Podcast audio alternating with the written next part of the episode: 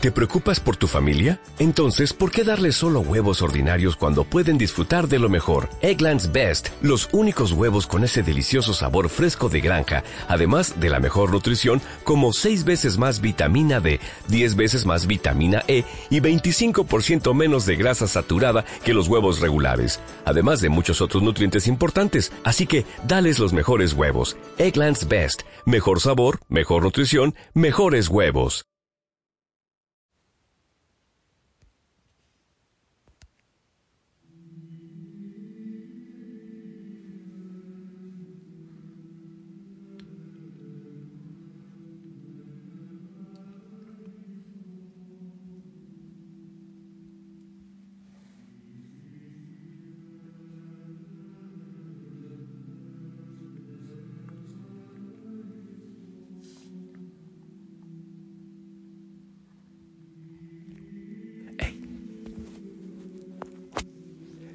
Buen día, que el Señor te bendiga.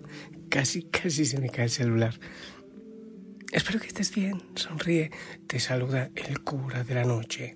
Sí, casi siempre estoy haciendo estos mensajes o ya de noche o tan en la madrugada que ni se avisora la luz por ahora.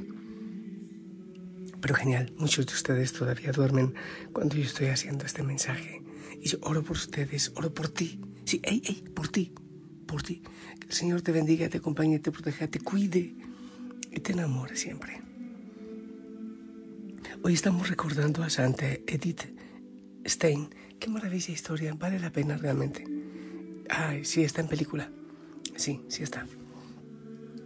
Y hoy oramos de manera especial por los benefactores, por todos los que con tanto sacrificio ayudan al sostenimiento de esta obra de caridad y de, de espiritualidad te un fuerte abrazo, que sea el Señor quien te abrace, quien te acompañe en este día y en todo lo que harás. A ver, a ver, ¿te parece bien que proclamemos el Evangelio? Sí, para ver qué es lo que el Señor nos dice. Mateo 18. En aquel tiempo se acercaron los discípulos de Jesús y le preguntaron, ¿quién es el más importante en el reino de los cielos? Él llamó a un niño, lo puso en medio y dijo, les aseguro que si no vuelven a ser como niños, no entrarán en el reino de los cielos. Por tanto, el que se haga pequeño como este niño, ese es el más grande en el reino de los cielos. El que acoge a un niño como este es, e, en mi nombre, me acoge a mí. Cuidado con despreciar a uno de estos pequeños, porque les digo que sus ángeles están viendo siempre en el cielo el rostro de mi Padre Celestial. ¿Qué les parece? Supongan que un hombre tiene cien ovejas. Si una se le pierde, ¿no deja las noventa y nueve en el monte y va en busca de la perdida? Y si la encuentra, les aseguro que se alegra más por ella que por las noventa y nueve que no se la habían extraviado. Lo mismo su Padre del cielo no quiere que se pierda ni uno de estos pequeños. Palabra del Señor. Pensar en los niños de aquel tiempo no es igual que pensar en los niños de hoy. Hoy, mm, bueno, yo recuerdo todavía cuando, a mí no me pasaba, pero cuando era niño, yo todavía se acostumbraba, se acostumbraba decirle a los niños cuando había adultos, váyanse para el patio, tú no hables, no interrumpas, más o menos así. Ahora hay veces que los niños son los dictadores de la casa y son los que mandan y, a veces son tiranos. Pero, pero en el tiempo de Jesús, el niño, para la verdad, la verdad era un estorbo. Porque, porque no producía, porque no trabajaba, porque no podía ir a la guerra, porque no podía luchar, porque, porque quita tiempo. En fin, o sea, estaba allá en uno de los lejanos eslabones en, la escala social. No era importante el niño.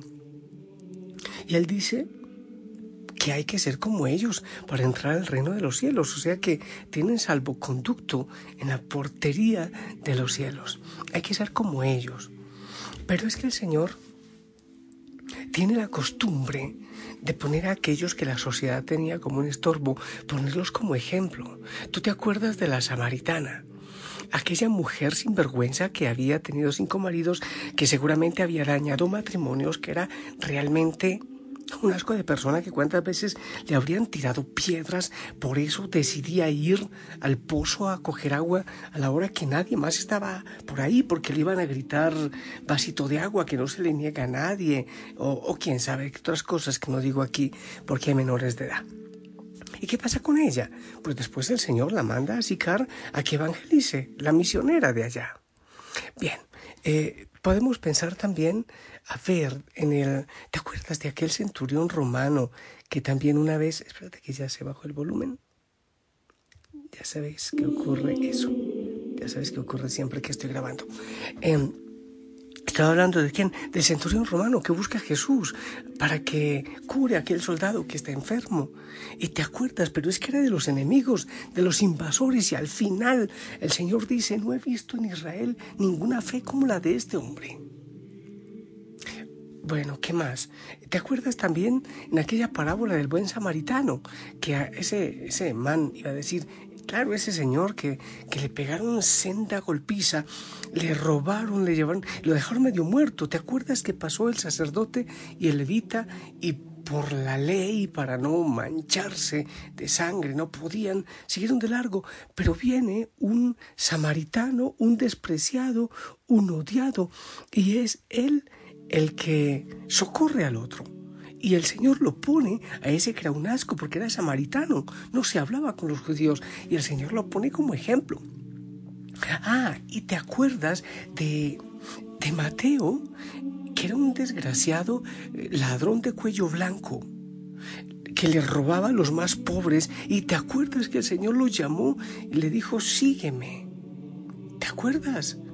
Uy, o sea, lo hacía. Y te acuerdas también con aquel otro publicano que se fue a comer a la casa de él. Oh, y, te acuerdas de aquella parábola del publicano y él. ¿Ah? Ay, bueno, se, se me fue, se me fue. Entonces, debió ser el fariseo y el publicano, claro que sí, en el templo. Y el fariseo atrás, oh Señor, gracias porque no soy como ese sinvergüenza que está delante. El Señor pone como ejemplo al sinvergüenza que está delante. ¿Por qué? Porque tiene arrepentimiento, porque tiene humildad.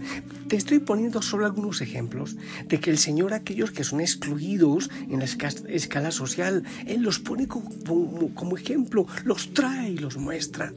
Hoy día, hoy día nos, nos escandalizaría el Señor, y así debe ser, cuando nos ponga como ejemplo aquel paramilitar, aquel guerrillero, aquel violador, aquella prostituta, aquel y aquel y aquel.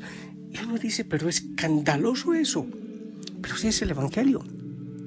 Si Él dice, yo no he venido para los buenos, sino por los pecadores. No está el médico por los eh, sanos, sino por los enfermos. Las prostitutas y los eh, publicanos se, les precederán en el reino de los cielos. ¿Has escuchado tú? Eso es lo que dice la palabra del Señor.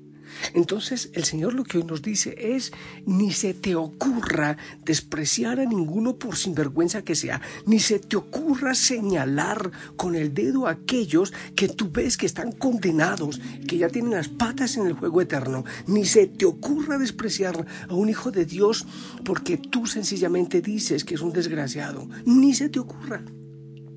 Pero ¿por qué, Señor? Porque si excluyes a un pecador de ellos, te excluyes tú de la misericordia del Señor, porque si ellos no tienen derecho a la misericordia del Señor, pues tampoco tú. Porque la misericordia es para todos y porque dice la palabra que el Señor hace salir el sol sobre buenos y sobre malos y hace que caiga la lluvia sobre justos y sobre injustos. Imagínate tú nos puede parecer escandaloso y, seguramente en el cielo vamos a encontrar cantidad de sorpresas, cantidad de sorpresas, sí. Y nos puede parecer escandaloso, pero es el Evangelio. Lo que pasa, lo insisto, que si tú y yo señalamos y excluimos a los otros, los niños por inútiles, el samaritano porque por lo suyo, el publicano por lo suyo y la prostituta, entonces alguien dirá, y este cura por esto, y este otro por esto, y este de Osana por esto. Entonces estaríamos excluidos todos, porque el Señor conoce las apariencias nosotros nos fijamos únicamente, perdón, el Señor conoce el corazón, nosotros nos ocupamos y nos fijamos solamente en las apariencias. Escúchame, quiere decir que tú también tienes posibilidad por la gracia y la misericordia del Señor, porque es posible que aquellos sinvergüenzas degenerados, por su capacidad de arrepentimiento, estén más, estén más, cerca del corazón del Señor y de la salvación. Porque cuando yo me creo lo mejorcito, lo último en guaracha, que orino agua bendita y transpiro incienso, entonces estoy haciéndome a un lado, lejos de la misericordia del Señor. Me estoy separando de la misericordia del Señor. Porque es mucho más fácil decir, Señor, ten misericordia de mí, que soy un pecador. Es mucho mejor decir eso que decir, es que yo no tengo pecados. Es que yo no he pecado. Eso es grave, porque eso nos aleja de la misericordia del Señor.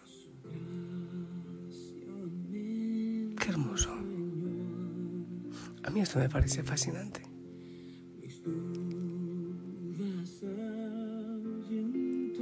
De no ser así, ¿quién podrá salvarse? ¿Quién? ¿Quién podrá? Hemos dejado tanto a un lado al Señor. Tenemos tanta historia de pecado, tantas realidades de injusticia.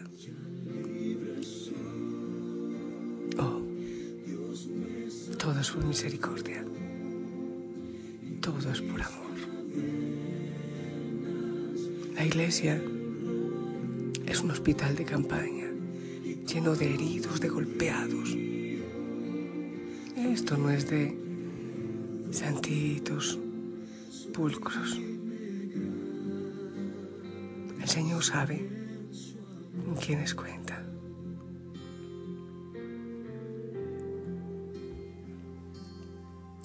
En los peligros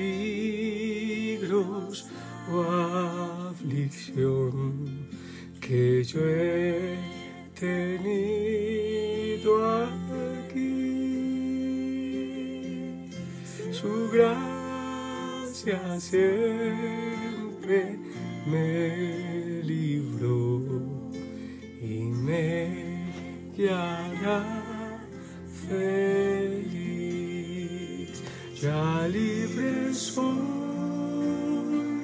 Dios me salvó. Y mis cadenas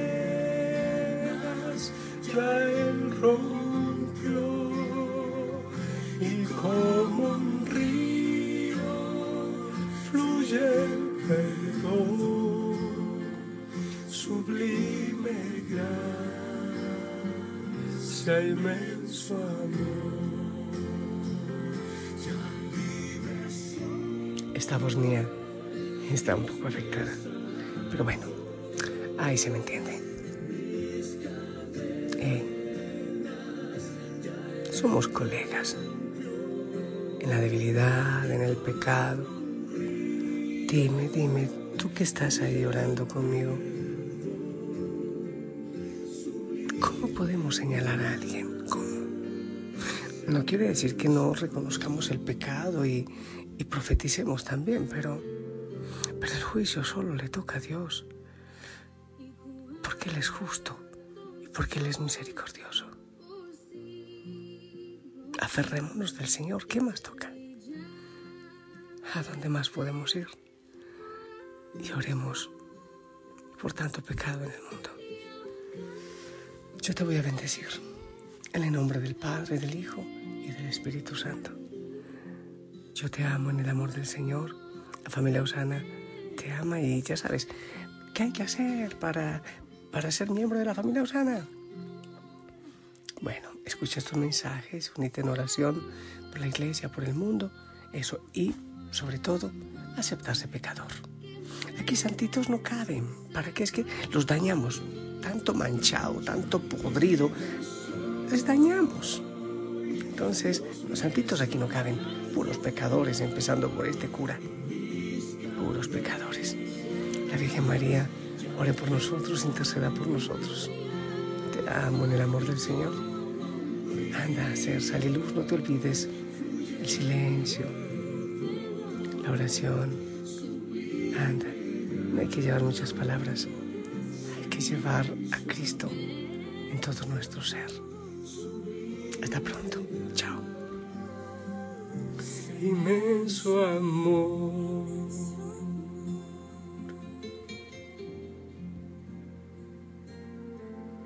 Fue por amor su gran amor, su gracia me salvó. Fue por amor gran amor, su gracia